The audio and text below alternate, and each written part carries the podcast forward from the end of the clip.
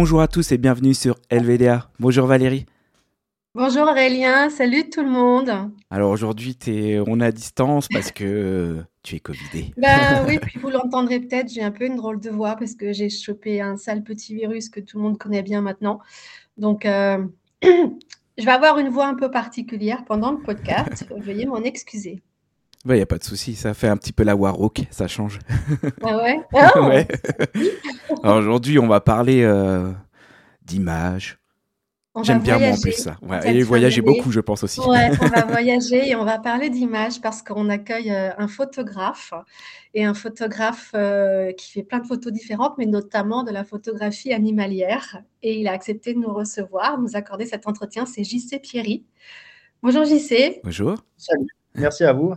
Bah, merci à toi surtout. On est ravis que tu sois avec nous parce qu'on connaît bien tes réseaux sociaux, on te suit de près et franchement, on adore tes photos, on adore tes films, on trouve qu'il y a plein d'émotions et c'est pour ça qu'on avait vraiment envie de t'inviter.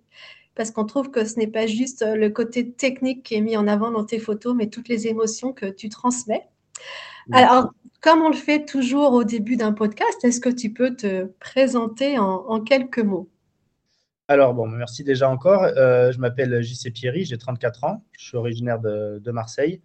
Alors aujourd'hui, je suis photographe et réalisateur professionnel, donc c'est mon métier euh, à plein temps. Et euh, on va dire que le côté animalier, c'est quelque chose que j'ai développé il y a à peu près 4-5 ans. Je n'ai pas commencé par ça. Je suis originaire du monde du sport extrême à la base. Je suis un ancien professionnel en BMX freestyle.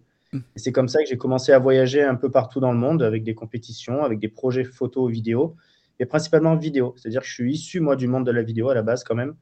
Euh, donc, je suis avant tout plutôt vidéaste que photographe, mais la photo est, venue en même temps euh, après, hein, petit à petit. Euh, voilà, c'est un truc, ça va avec aussi. Et c'est vrai que sur les réseaux aujourd'hui, c'est plus simple de partager de la photo, donc on me voit plus comme un photographe. Ah, oui. je suis un réalisateur et, et, et, voilà, on va sûrement en parler après, mais de, maintenant j'essaie de me lancer dans le monde du documentaire animalier. Alors, comment est-ce que tu en es venu à faire euh, donc des, réalisations euh, de vidéos et puis de photos?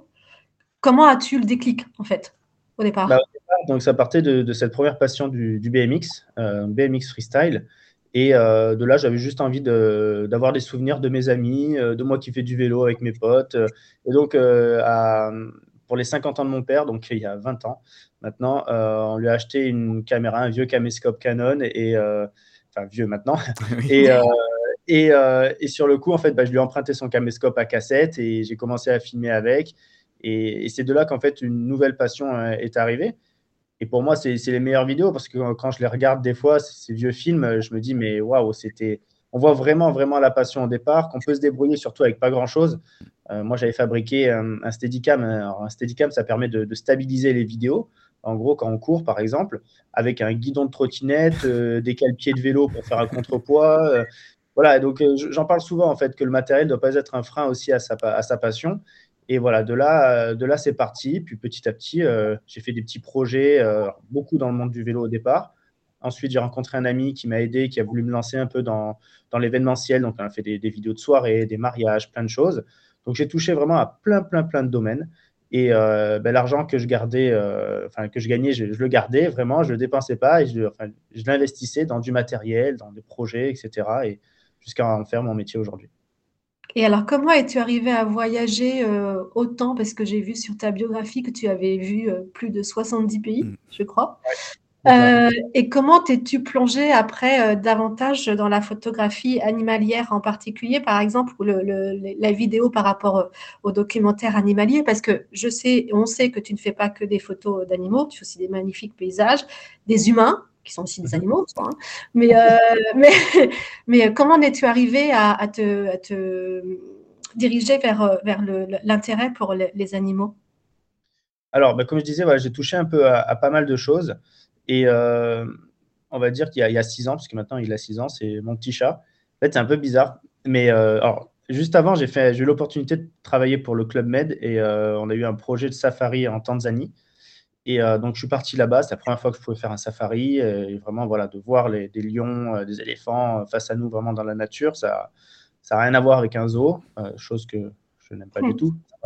Mais voilà, donc ça n'a quand même rien à voir. Et, et de là, je sais pas, il y a quelque chose qui s'est déclenché en moi, une envie d'aller plus loin. Juste après, j'ai eu mon petit chat et, et en fait, ça m'a ça a changé ma vie, vraiment, ce chat. Enfin, c'est assez fou. Hein. Certaines personnes le comprendront, donc mm. d'autres peut-être pas.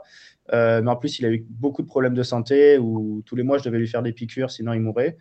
Et en gros, ça m'a énormément rapproché euh, de lui, euh, énormément rapproché aussi des, félins, des félins en soi, parce que j'ai vu un comportement aussi complètement différent. Et, euh, de là, après, bah, j'ai eu l'opportunité de pouvoir faire d'autres safaris.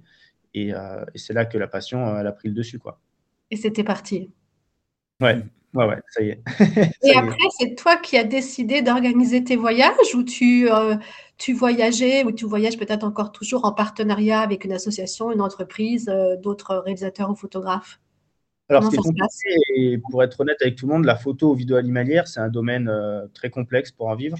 Hmm. Aujourd'hui, je ne vis pas de la photo ou de la vidéo animalière, même si les gens pensent que c'est le cas. Euh, en fait, j'ai un autre business model à côté, c'est que je forme les gens à la photo et à la vidéo. Et on va dire que c'était un peu aussi mon moyen de pouvoir gagner de l'argent pour investir dans des projets où des clients n'allaient pas forcément m'amener.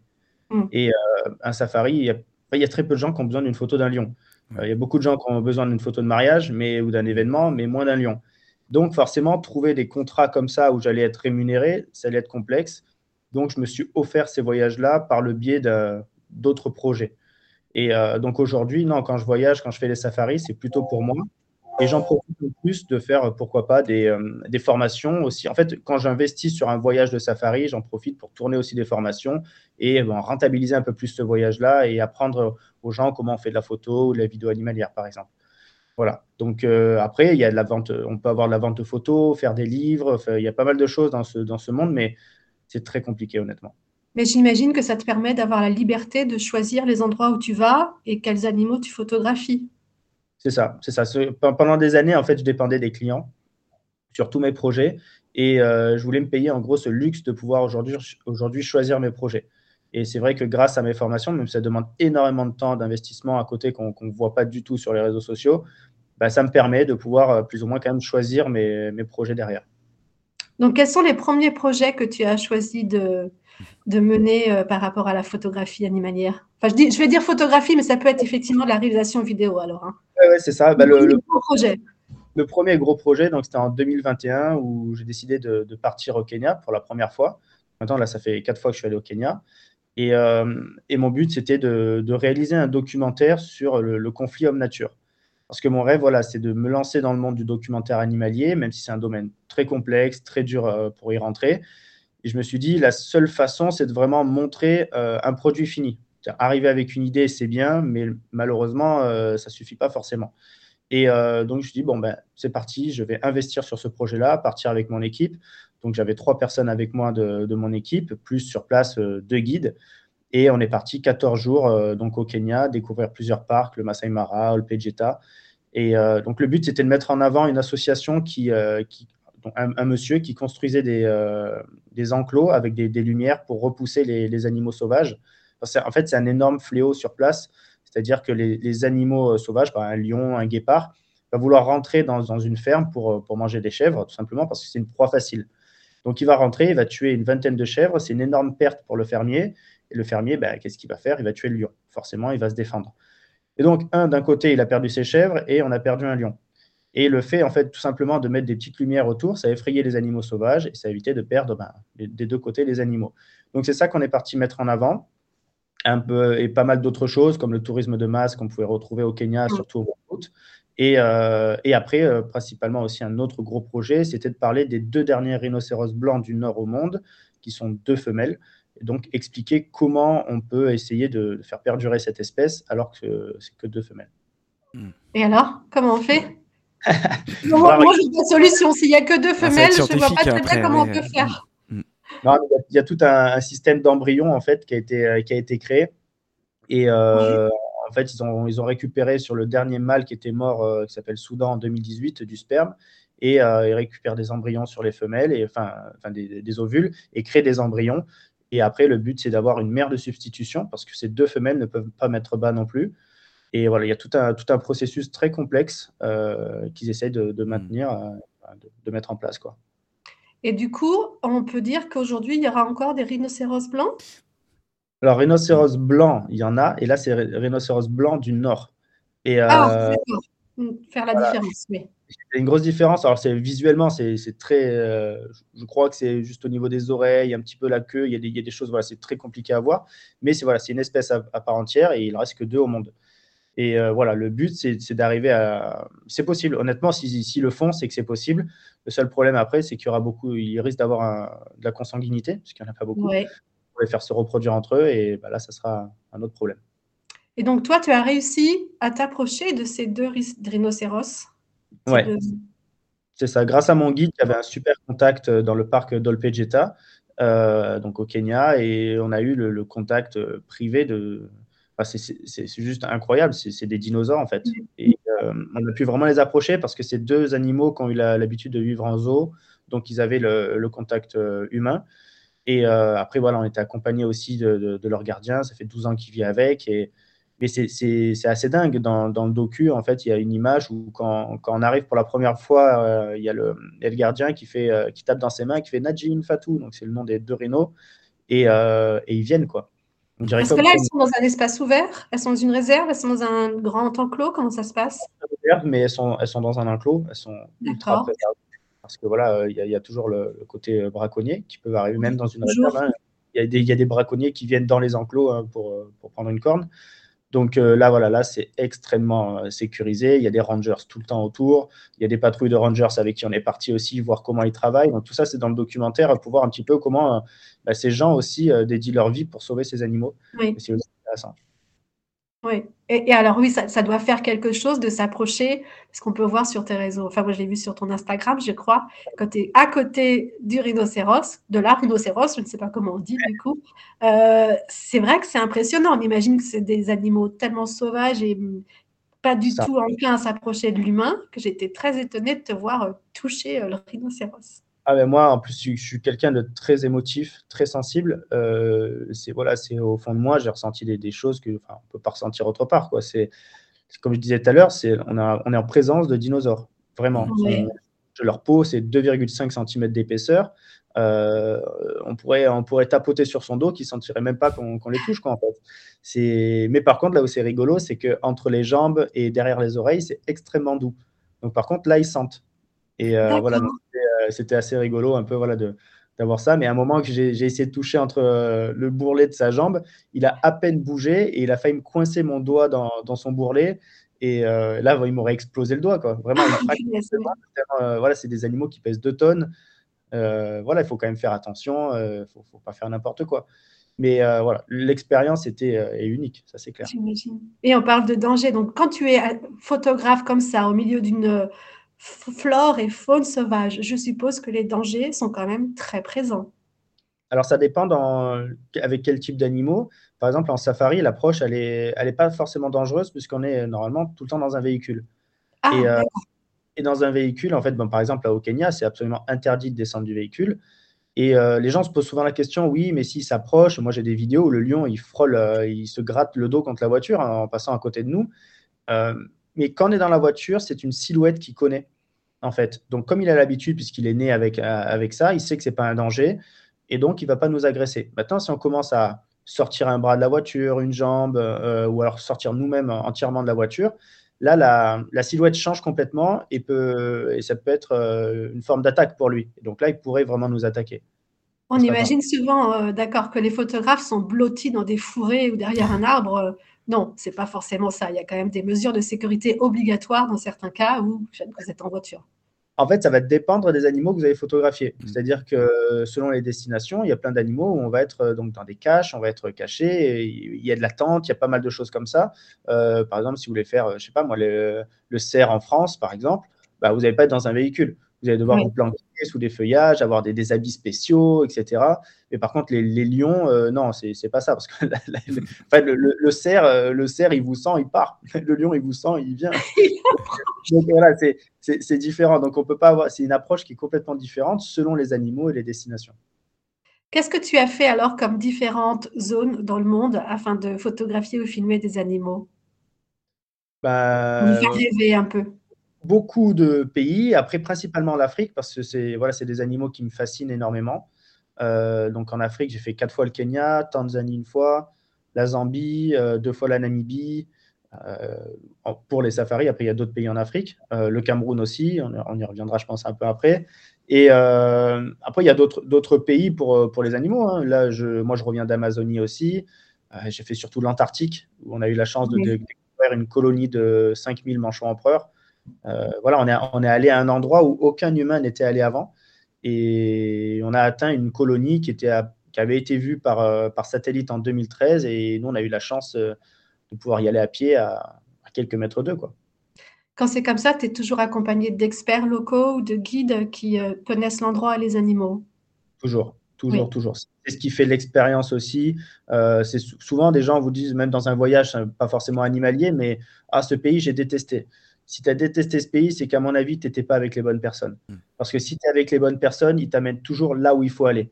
Par exemple, Madagascar, moi, c'est un voyage qui a changé ma vie. Euh, si vous passez une semaine à Antananarivo, dans la ville, vous allez détester Madagascar parce que c'est malheureusement que de la pauvreté, il y a beaucoup de dangers, de choses comme ça. Moi, quand je suis arrivé à Madagascar, on a pris une voiture, on est parti directement dans, des villages euh, très lointains, vivre des expériences extraordinaires, et c'est pour ça que je m'en rappelle. Et donc voilà, il y a, même là où on vit, Marseille, il y a plein de gens qui vont dire je déteste Marseille. forcément, ça dépend où tu vas, ça dépend. C'est toujours pareil. C'est voilà, l'expérience doit être vécue avec les bonnes personnes.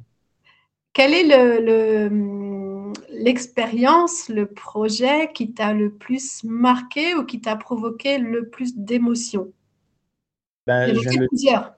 Ouais, alors il y, en a, il y en a beaucoup forcément. Euh, sur le côté euh, humain, enfin vraiment l'expérience en général, c'est Madagascar parce que en 2019, c'est vraiment le voyage qui a fait que je me suis dit à ce moment-là, je veux changer ma façon de travailler. Euh, juste avant, donc 2018, j'avais dit j'ai fait un voyage en Tanzanie mais je continue à faire des, beaucoup de projets pour des clients, parce que c'était mon, gagne-pain en même temps. Et là, je me suis dit, mince, en fait, quand je faisais un projet pour un client, euh, moi, je gagne ma vie, le client gagne sa vie, puisque grâce à mes, vidéos, il fait de la communication. Mais en fait, ça a servi qu'à lui et à moi. Et quand je suis parti à Madagascar, j'ai fait un documentaire à titre personnel et qui a, vraiment explosé sur YouTube. Et tous les jours, on recevait des messages, mais fantastique des gens en disant merci, que Dieu vous bénisse, vous avez changé ma vision du monde sur mon pays, etc. Enfin, c'était vraiment des, messages extraordinaires qu'on recevait des gens qui n'avaient plus aucun espoir pour leur pays parce que cette fois-ci, j'avais voulu montrer la beauté de ce pays, qui s'appelait Madagascar, un monde caché, et non pas la pauvreté de ce pays que tous les documentaires veulent mettre en avant. Et euh, de là, voilà, ça a changé. Je me suis dit, bon, ok, faire des projets pour des clients, c'est rigolo, mais euh, forcément, je continuerai toujours à en faire parce qu'il faut que je gagne ma vie. Et c'est de là qu'après, j'ai voulu faire ma formation pour être libre en fait financièrement et faire que des projets comme ça qui me tiennent à cœur et où il y a un but derrière. Donc euh, voilà, Madagascar, c'est ce qui a vraiment changé ma vie. Et après, bah, tous les projets animaliers, forcément, m'ont apporté une émotion euh, très particulière à chaque fois. Est-ce qu'il y avait euh, un ou des animaux que tu rêvais de rencontrer absolument quand tu étais par exemple petit ou adolescent et ça y est, tu as accompli ton rêve? Alors, il y en a un que j'ai toujours pas vu, c'est un ours polaire. Pour moi, c'est ah. vraiment l'animal que je veux vraiment, vraiment voir. Alors, j'ai failli me faire attaquer par un ours polaire une fois, mais. Euh, tu étais avec les, les, les manchots, c'est ça hein? Non, alors les manchots, c'est dans le sud, les, et les ours polaires, ah, c'est. D'accord, autre voyage. On peut pas, on peut pas, on peut pas en trouver en bas, dans le sud, des ours polaires. Et en gros, euh, c'était un voyage à Svalbard, donc une île norvégienne au-dessus de l'Islande, où euh, j'ai passé une nuit dans une tente et dans, la nuit, en fait, il y a un ours polaire qui était, qui était pas loin et on a failli se faire attaquer.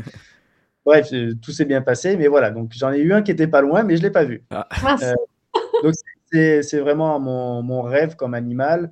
Après, un autre animal dont je rêve de voir, c'est le léopard de neige, parce que c'est vraiment un félin euh, fascinant à mon sens, mais là très très compliqué. Mais un jour, pourquoi pas. Et après, bah, tous les autres, tout ce qui est de la savane africaine, je rêvais forcément de les voir et j'ai eu, l'opportunité de le faire, quoi. Donc, de, de, tous, de tous les voir. Et surtout de, voir, de, voir, certains bébés, parce que ça, c'était aussi émotionnellement, il y en a beaucoup qui, enfin, qui, sont, qui sont fascinants quand, quand ils sont bébés. Et on a eu la chance d'avoir une scène en, en 2022 avec une mère, euh, mère léopard avec euh, ces deux bébés qu'elle a trimballés dans sa bouche de moins de trois semaines. Et ça, c'est une scène que même des photographes animaliers, ça fait 20 ans qu'ils font de la photo animalière et ils n'ont pas forcément vu. Donc c'est une chance extraordinaire qu'on a eu de, de pouvoir vivre ce moment-là c'est voilà, c'est une émotion, une émotion folle quoi. La chance joue beaucoup. Il n'y a pas que la préparation, il faut aussi être au bon moment, au bon endroit. C'est ça, la chance, la chance a, une, a une grosse part, mais le truc aussi, c'est que par exemple, notre, notre guide connaissait aussi déjà euh, ce léopard, le suivait depuis longtemps, il y avait des naissances, donc il, recherchait où était la tanière, sachant qu'il bouge tout le temps. La veille, on était venu, on avait attendu 5 heures, on n'a rien vu, on y est retourné le lendemain. Et en fait, il y a aussi de la chance, mais moi, je pense, j'y crois pas trop à la chance. Moi, c'est plutôt des, opportunités qu'il faut saisir, en fait. Mm. Et donc, l'opportunité, c'était de se dire, OK, elle est là, est-ce qu'elle va sortir à un moment? Ben, On vient, on attend, on attend, on attend. Ben, après, oui, elle sort à un moment, forcément. Donc, c'est, y a, la chance, je veux bien, mais c'est pas forcément toujours de la chance. Il faut être patient et persévérant. Exactement, mm. exactement. C'est ça. Une fois que l'animal. Pardon. Une fois que l'animal. Une fois que l'animal arrive devant toi, est-ce que euh, tu es vraiment figé euh, derrière ton appareil photo ou ta caméra? Est-ce que tu prends aussi des moments pour toi pour juste l'observer? Est-ce que tu attends qu'il parte ou est-ce qu'à un moment tu dis ça y est, il est encore là, mais j'ai tout ce qu'il me faut, je m'en vais? Comment ça se passe? Alors ça, c'est vrai que c'est une, question intéressante. Euh, j'ai souvent envie de me dire que j'ai envie de profiter. Alors je ne sais pas si vous avez déjà vu le film la, Walter Mitty quand il est en Islande ou pas. Vous avez jamais vu? Non. Euh, on va le noter. Faut pas que je raconte en fait la fin. Euh, mais... pas. mais bon, il y, a une scène avec un, animal où le, où le, photographe, en fait, euh, au lieu de faire la photo, profite du moment. Hmm. Et, euh, et alors que la photo, c'est ce qu'il attendait le plus. Et c'est dur, en fait. Là, c'est un film. Hmm. Euh, moi, je pense que si je vois cet animal, je me mets en mode rafale et, je ne veux pas louper la photo. C'est, en fait, voilà, c'est ça qui est compliqué. Comme cette scène avec la maman léopard et son bébé, bah, j'ai dû faire 3000 euh, photos en moins de 10 minutes. C'est, je mitraille parce que je sais qu'il me faut ce moment-là. Je ne le revivrai sûrement jamais, en fait. Et après, le deuxième, euh, comme elle est allée chercher un deuxième bébé léopard, je savais que j'avais ma photo. Là, j'ai un peu plus profité, en fait. Euh, j'ai fait mm. deux, trois, deux, trois, images. Je me suis dit, on ne sait jamais, mais j'ai beaucoup plus profité. Et, euh, mais c'est dur, en fait. C'est dur de, en tant que photographe de partir et dire, je ne vais pas faire la photo. Oui. Et en tant que photographe et vidéaste, donc ça veut dire que moi, je fais de la photo et de la vidéo. Donc, j'essaie d'avoir deux fois la scène, à la fois en photo, à la fois en vidéo. Donc, ça fait deux fois moins de temps où on peut, on peut l'apprécier avec ses yeux. Mm. Et euh, voilà. Et après, mais c'est une satisfaction énorme d'avoir ce, d'avoir ce cliché ensuite, quoi. Ah, j'imagine. Ah oui, ça doit faire quelque chose. Mais en plus, maintenant, avec, c'est, en numérique, j'imagine maintenant la technique. Tu vois tout de suite le résultat. C'est ça, exactement. exactement. Tu n'as pas à attendre de revenir en studio de développement ah euh, pour voir si ça a réussi ou pas. c'est pour ça. C'est pour ça. Non, non, mais c'est en plus, moi, les, enfin, les, animaux, c'est c'est un truc qui me. Alors, je sais pas, là, les gens vont nous écouter, ils, ils, verront pas, mais ils pourront aller voir sur ma page Instagram. Mais moi, je vous montre. Mais par exemple, sur mon bras, ici, j'ai tatoué ces photos-là, en fait. Là, par exemple, vous voyez, il y a les deux manchots. Oui. Et euh, j'ai tatoué sur moi beaucoup de, de mes photos, et c'est pas fini, des animaux qui m'ont le plus marqué, en fait. D'accord. Et euh, donc voilà, ça représente vraiment quelque chose de, de ultra, ultra important euh, pour moi. Et donc, ces animaux, tu nous donnes la liste, tu veux bien, ou c'est personnel? Ah, Bien sûr. Bah, il y a déjà deux manches d'empereur. Euh, là, il y a un bébé, un bébé léopard. Il y a, il y a Craig, qui est l'éléphant d'Afrique le, avec les défenses les plus grandes au monde, euh, que j'ai pu faire. Euh, j'ai un lion au Kenya. J'ai un chimpanzé, dont on va sûrement parler après, mais qui a, qui a changé beaucoup de choses dans ma tête aussi. voilà. Et je vais avoir bah, la maman léopard avec le bébé léopard aussi. Un autre rhinocéros euh, ah. Et, le plus important pour moi, c'est que j'ai fait mon chat aussi. Ah. ah, bah oui, bah oui. Mon petit chat euh, que j'ai mis sur le dos d'un lion. C'est le voilà, c'est le roi des rois. Ah bah oui. Et, voilà, c'est personnel, mais c'est lui aussi qui m'a donné cette envie d'aller photographier tous ces animaux. Et est-ce que tu le mitrailles aussi, ton chat, quand tu rentres à la maison? Euh, Pas avec mon appareil photo, mais avec mon téléphone, ouais, tout le temps. dans mon téléphone, ouais, ça c'est sûr. euh, tu nous parlais donc il y a quelques instants des chimpanzés, oui, effectivement, parce que tu as suivi un, un projet euh, très important qui euh, implique des chimpanzés. Donc je pense que tu peux nous en dire quelques mots. Moi, je pense qu'il y a beaucoup de choses à dire sur ce beau projet. Ouais. Alors en fait, en 2020, euh, il y a une personne qui me suivait, un, un, jeune qui me suivait sur les réseaux, qui m'a envoyé une vidéo en me disant ouais, qu'est-ce que tu penses de ma vidéo?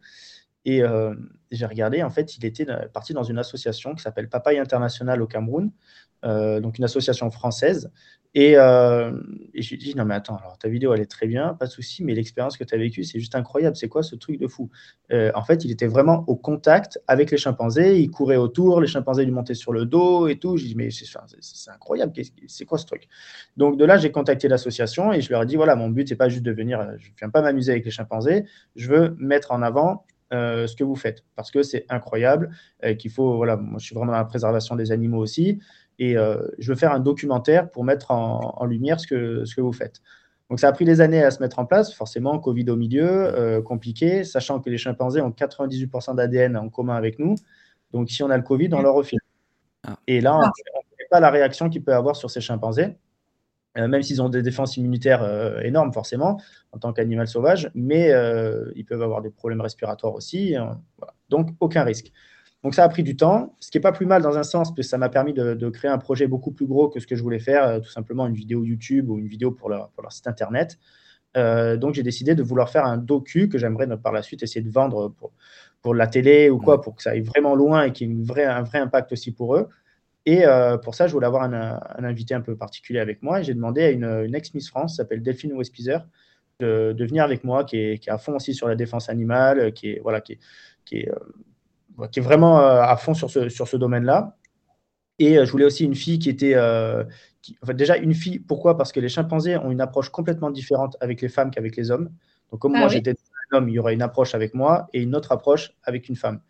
Et, et ensuite aussi, forcément, ben, je voulais une fille qui, qui, pouvait être capable de pouvoir vivre 14 jours dans un endroit sans pratiquement aucun réseau et où on allait euh, dormir dans un petit lit euh, pour enfants et se doucher avec un seau. Quoi.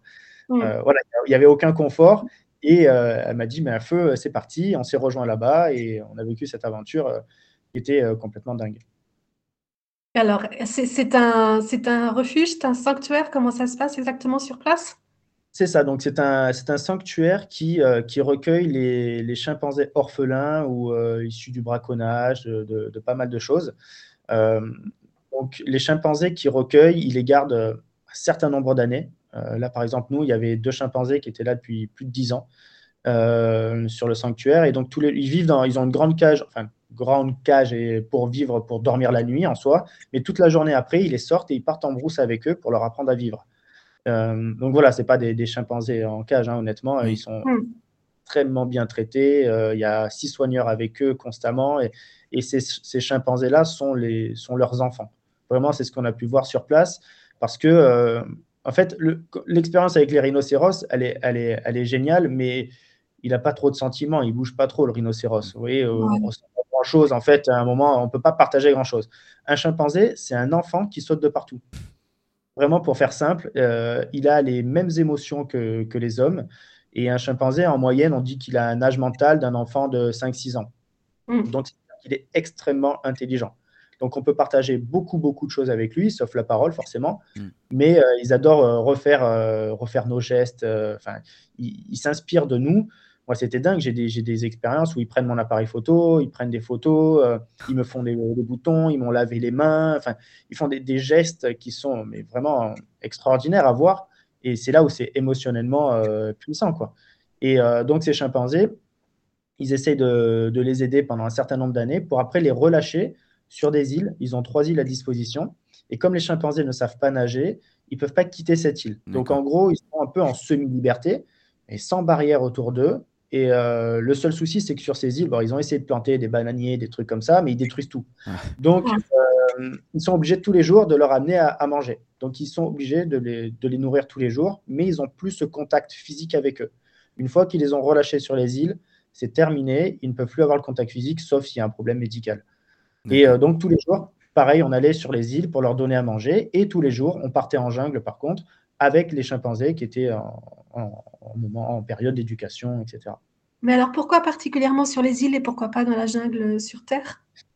Eh bien, c'est là où l'homme euh, intervient. C'est que il y a toujours des braconniers, il y aura toujours des gens pour les, pour les tuer, etc. Donc, sur ces îles-là, ils sont protégés parce que bah, les braconniers ils vont pas quoi.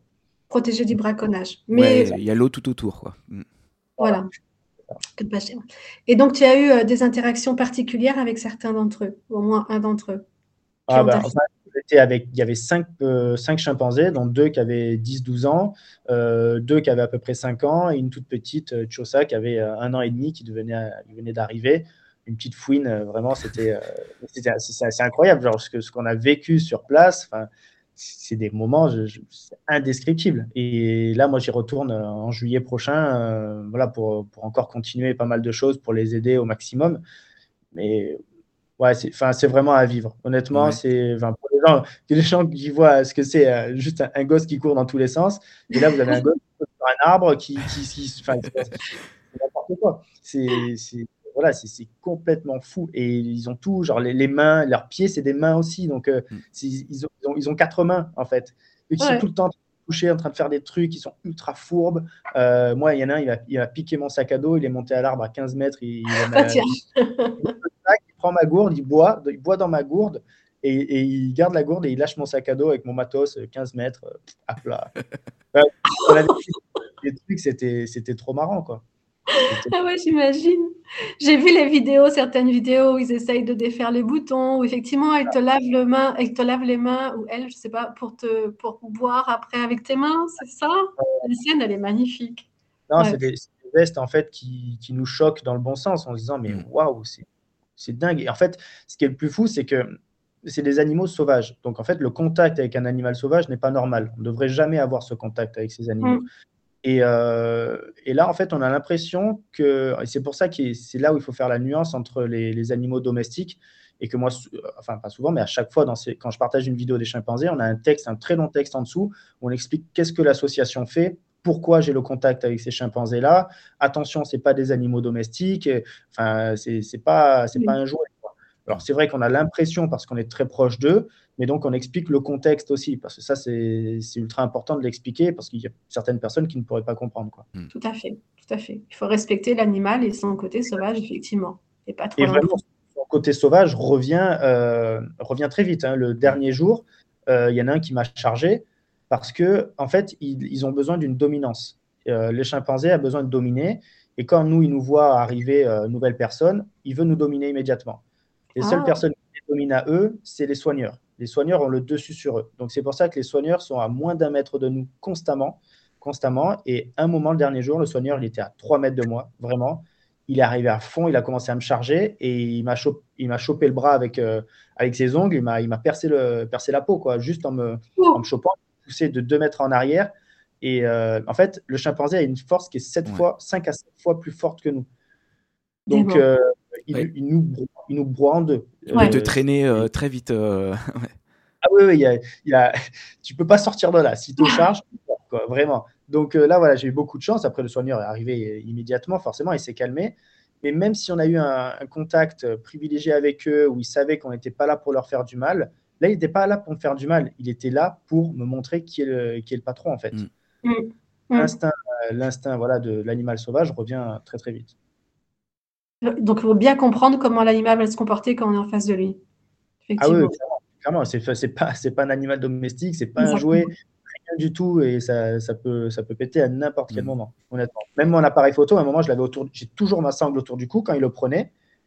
Et à un moment, il m'a dit fais le test, enlève la sangle. J'ai enlevé la sangle. Et là, il prenait mon appareil, il bougeait, il regardait à gauche, à droite, comme ça, il faisait genre, et d'un coup, bam, il est parti à fond. Mais en fait, ma sangle, je l'avais toujours dans la main. Il dit voilà, garde-la dans la main, tu vas voir, il va, il va essayer de se barrer avec. Et avant, il n'essayait pas parce qu'il savait qu'il ne pouvait pas, parce que la sangle était autour de mon cou. il voit, il voit tout. Il voit tout. Là, il s'est dit ah, il a plus autour du cou, il a que dans sa main. J'ai de la force, je vais lui piquer son appareil. Je peux me barrer avec, ouais. Oh, ils sont trop malins. Ça fait penser ah. aux petits singes. On en parlait avec Aurélien. Les petits singes en Inde, c'est des macaques, je crois. Qui, ah euh, qui volent tout sur les touristes, les lunettes, et qu'après, qui font des échanges contre de la nourriture. Je veux bien te rendre ton portable, mais si tu me donnes une barre chocolatée ou une banane ou tout ça. Mais là, par exemple, nous, euh, moi, je porte toujours un chapeau et une casquette. Ben là, j'ai rien. Pas de chapeau, pas de ah casquette, pas de poche, pas de téléphone, rien. Ils ouvrent les poches, ils piquent tout. ils rien sur nous. Ah, c'est incroyable. Là, tu parlais d'une rencontre où tu as quand même eu effectivement un singe qui, qui t'est foncé, qui a foncé sur toi. Est-ce qu'il y a eu d'autres euh, situations où tu as été euh, plus ou moins en danger dans, ton, dans tes expériences euh, pas À part l'ours tout à l'heure, effectivement, dans la tente pas forcément avec les, avec les animaux, mais après, euh, ouais, j'ai vécu des choses où je me dis, bon, c'était tendu. Par exemple, je suis parti en mai dernier en, en Inde et en fait, je voulais faire des photographies à Varanasi. Donc, c'est c'est une ville sacrée qui est incroyable avec beaucoup de, personnes magnifiques à, photographier. Et il y avait un monsieur, euh, un, agori que je, voulais, photographier. Mais en fait, c'est, un gars qui est, vraiment très particulier. Il est dans, un monde un peu noir, un peu voilà, mystique. Et, euh, et, mon guide qui était avec moi, je lui dis Ouais, mais je voudrais vraiment le faire, faire une photo de lui et tout. Il me dit Bon, on va essayer. Il négocie pendant cinq minutes. Je réussis à faire la, réussis à faire la photo. Je lui file un bon billet quand même parce que ben, vivent de ça. Et, euh, mais les gens à côté de lui étaient vraiment très fermés. Et même lui, bon, vite fait, je fais la photo, euh, vite barre-toi, quoi. Hmm. Ok. Et euh, de là, je lui dis, bah, attends, je vais lui faire un Polaroid. Et c'est souvent ce que je fais dans mes voyages avec les humains, c'est que je leur fais un, Polaroid parce que ça leur permet d'avoir un souvenir. Souvent dans des pays où, par exemple, Madagascar, les gens n'ont pas de miroir. Donc, ils ne savent même pas à quoi ils ressemblent. Et ça, c'est horrible. Hein. Le seul rôle qu'ils ont d'eux, c'est dans, dans du cuivre, du métal ou dans de l'eau, quoi. Et euh, quand on leur offre un Polaroid, ça change beaucoup de choses. Mm. Et d'un coup, ils s'ouvrent et ils disent Waouh, ça, c'est un vrai cadeau. Ça, c'est un vrai cadeau.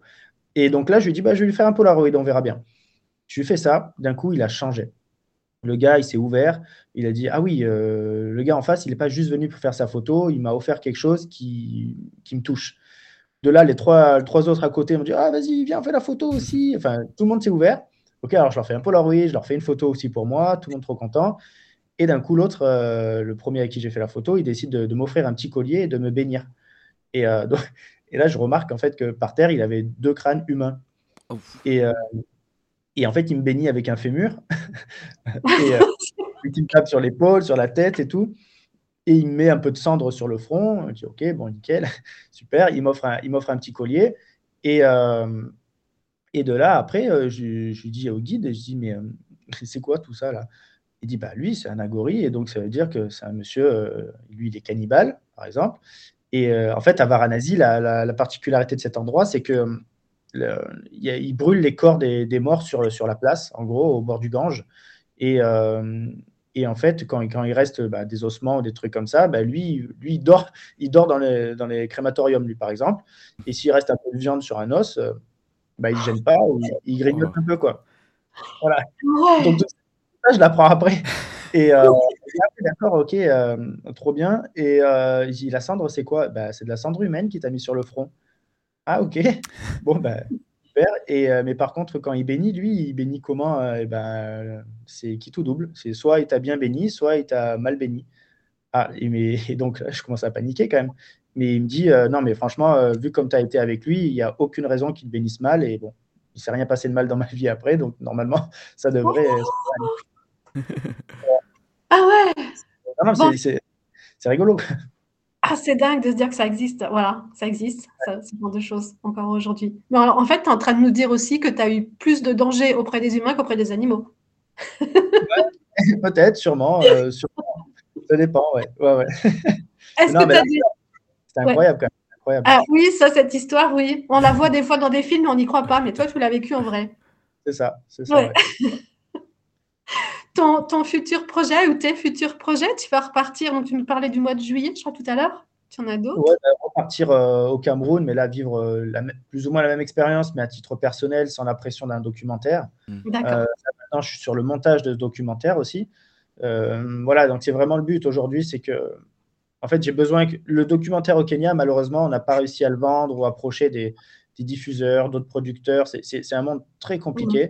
Mmh. Et là, j'espère aussi qu'avec euh, voilà, un peu la, notoriété de Delphine derrière, le, monde de la télé qu'elle a, ça va pouvoir nous, ouvrir certaines portes euh, pour pouvoir essayer de, vendre ce documentaire. Et mon projet, ce serait de réaliser une série de documentaires sur des associations dans le monde, euh, dont celui-ci serait le premier. Ça serait voilà, soit le pilote, soit l'épisode 1 en fait, de, ce projet-là. Mais voilà, il faut, investir, il faut prendre du temps, il faut, faut, avoir les bons contacts et bon, on espère que ça sera la suite. On croise les doigts. aussi, oui. Mm. Ouais, c'est très beau.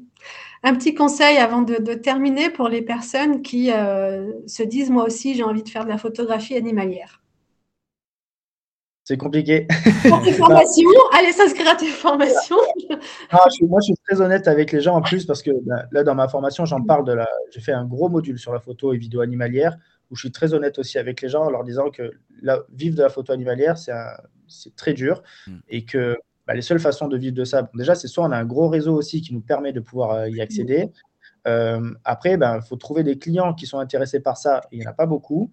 Euh, vendre ses photos, faire des livres, même, mais même faire un livre, ça ne rapporte pas énormément. Donc, moi, je pense que c'est plus... avant de commencer, enfin, commencer la photo en se disant je vais être photographe animalier dès le début, c'est pas la bonne idée, à mon sens.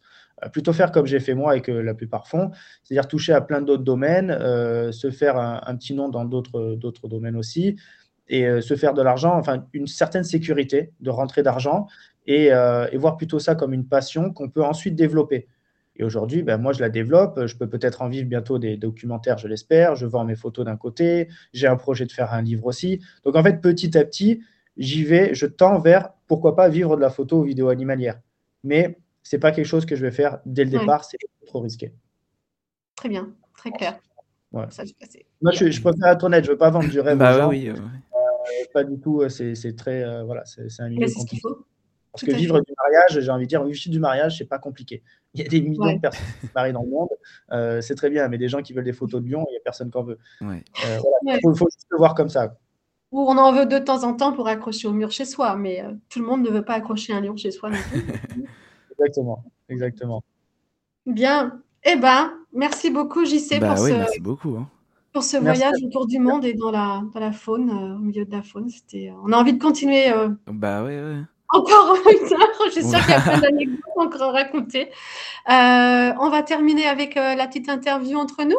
Bah ouais, c'est une petite interview euh, chill, comme on dit, ouais.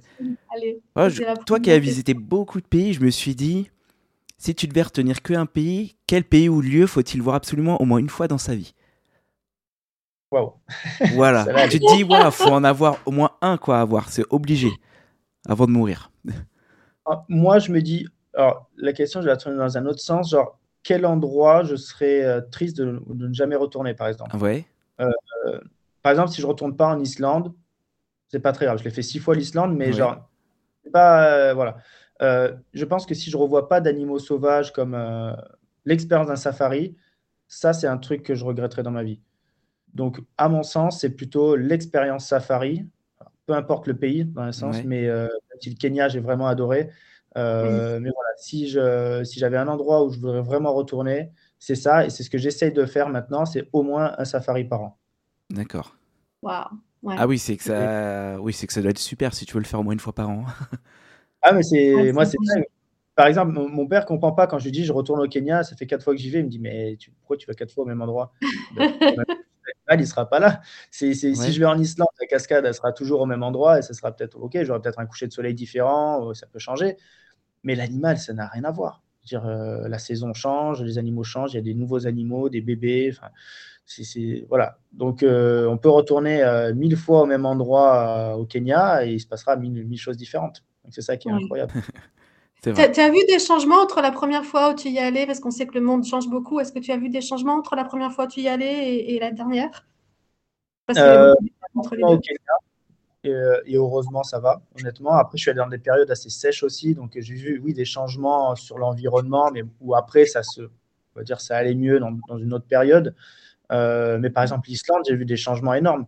Euh, ça, c'est une destination où le tourisme a, défoncé le pays. Quoi. Mm. Des parkings en plus et des, des, barrières de partout pour réguler le tourisme parce que les gens font n'importe quoi. Euh, mais voilà, non, dans le Kenya et tout, ça va encore. Ça va. Mais bon, ils essaient de réguler le tourisme, les entrées des parcs, le prix des entrées augmente pour réguler un maximum. Quoi. Oui, nécessaire. Mm. Moi, j'avais une question aussi pour toi. J'ai vu sur tes réseaux sociaux, en beaucoup de commentaires, que les gens trouvaient beaucoup d'inspiration en toi. Tu trouvais une personne très inspirante et motivante. Je voudrais savoir, toi, qui sont ou qui est la personne qui te, qui te motive et qui t'inspire? Euh, C'est assez compliqué. Honnêtement, euh, j'ai une capacité d'automotivation qui est assez forte. Euh, je ne sais absolument pas d'où je la puise et j'en parlais avec ma mère il n'y a pas si longtemps. Elle me disait, mais je ne sais pas de, qui tu tiens. Et euh, je pense que, euh, en fait, il y a tous les, tous les photographes m'inspirent. C'est-à-dire que je n'ai pas une personne en particulier qui m'inspire, c'est le travail des gens en général qui m'inspire. J'adore regarder ce que les gens font.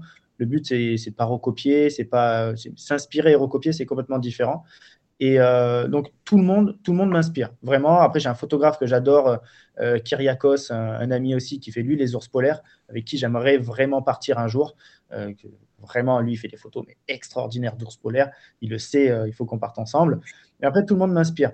Mais j'ai cette capacité d'automotivation qui est, qui est assez forte, qui m'épuise beaucoup, quand même, honnêtement. Ça ne se voit pas forcément, mais enfin, des fois, des gens me disent, euh, quand ils me voient sur les vidéos, me disent Oh, tu as l'air un peu chaos. Je dis ben, Oui, parce que constamment, j'essaie de, puiser en moi pour faire ça.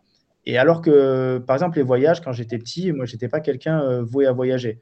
À l'âge de, 15 ans, euh, encore, je ne pouvais pas quitter mes parents une seule journée. C'était n'était pas possible. Et, et ben, en fait, il n'y a pas si longtemps, j'en discutais avec ma mère, parce qu'avant, je jouais, je jouais au foot quand j'étais petit. Et je jouais à l'OM à 13 et 14 ans. Donc, c'était forcément un très mmh. bon niveau. Mmh. Euh, et, en fait, j'ai vécu quelque chose qui, et c'est elle qui me l'a dit. Elle m'a dit Je pense que ce que tu as vécu là a changé ta, façon de voir euh, la vie et que tu avais envie de revanche.